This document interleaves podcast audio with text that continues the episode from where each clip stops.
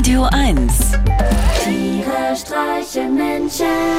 mit Martin Gotti Gottschild und Sven Phantom. Sven, als wir gestern wieder auf dem Weg zum Auftritt waren Ja. und die Abos lang gefahren sind, Hm? am ICC vorbei, Ja. da ist es mir wieder eiskalten Rücken runtergelaufen. Wieso? Und weil ich es architektonisch eine der größten Frechheiten in Berlin finde, also wenn es wäre wie ein Soufflé, dass es nach einer Zeit in sich zusammenfällt. Ich, dann wäre alles in Ordnung, aber das scheint ja wirklich für die Ewigkeit gebaut zu sein. Ich schätze mal, der Architekt war Robocop persönlich. Und wenn ich mir dann überlege, wie eilig sie es hatten, den Palast der Republik einzureißen, nur wegen dem bisschen Asbest und dem bisschen Kommunismus, kann doch wohl nicht wahr sein. Ehrlich gesagt, ich kann mich nicht erinnern, jemals im Palast der Republik gewesen zu sein. Was, was war denn das Ah. Gute daran? Ja, wegen Leuten wie dir ist die DDR kaputt gegangen. Du warst wohl nicht in der Partei.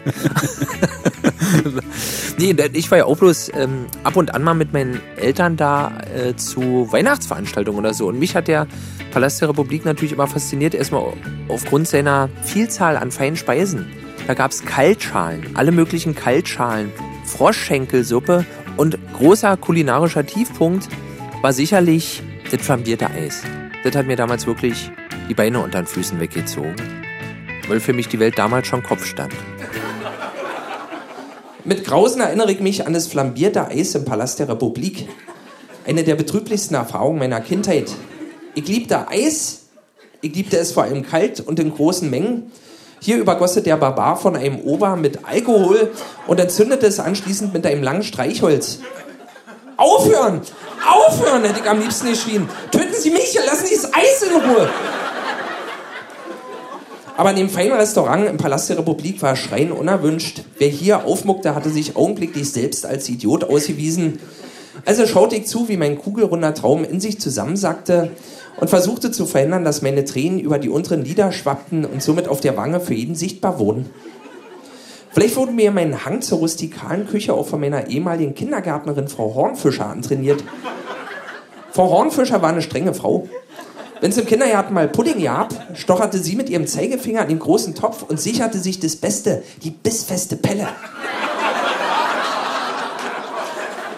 Wenn es um Essen ging, verstand Frau Hornfischer einfach keinen Spaß. Einmal, da hatte ich ein zauberwürfelgroßes Stück Fett, auf dem ich schon seit mehreren Minuten erfolglos herumkaute, mit dem Effekt, dass es sich mit meinem Speichel vollsaugte und immer größer wurde, heimlich unter den Tisch fallen lassen. Frau Hornfischer hatte alles mitbekommen. Ich musste das Stück Fett aufheben, abwaschen und mir wieder in den Mund stecken, um es dem realsozialistischen Verdauungsprozess zuzuführen. Es wurde nicht besser. Alle anderen Kinder wurden schon abgeholt. Ich kaute immer noch. Dann endlich, ich hatte es geschafft, den Fettklumpen in zwei Teile zu beißen. Das kleinere Stück schluckte ich gleich runter. Ein Fehler. Dann noch ein dünner Faden, vermutlich eine Sehne. Die beiden Teile verband. Baumelte mir nun eins unter dem Kehldeckel hin und her, während das Größere einfach nicht nachrutschen wollte. Nachdem ich es eine Weile vor mich hingewirkt hatte, gelang es mir nur durch schnelles Kopfschütteln mit offenem Mund den oberen Klumpen mit Hilfe der Fliehkraft vom Faden zu lösen. Er flog gleich bis zur Puppenecke mit den Salzteigbrötchen attrappen. Seit diesem Vorfall gab es für mich eigentlich nichts mehr zu essen, vor dem ich mich wirklich ekelte. Ich hatte ein Trauma. Wie ein Vietnam-Veteran, der sich in der Zivilgesellschaft nicht mehr zurechtfindet, war ich für hochwertige Nahrung oder kleinere Häppchen für immer verloren. Aber was gab's denn Schöneres, als an einem verregneten Herbstmontag mit einem schwer schwingenden halben Meter Bratwurst in der Faust im Schutz des Magistratschirms die Schönhauser Allee Richtung Alex runterzuschlendern und sich in der Fleischerei Mischke von einer freundlichen Fachkraft noch ein Viertelpfund frisches Hackepeter mit einem Portionierspachtel bündig in den Mund streichen zu lassen. Tiere streichen Menschen. Jetzt auch als Podcast.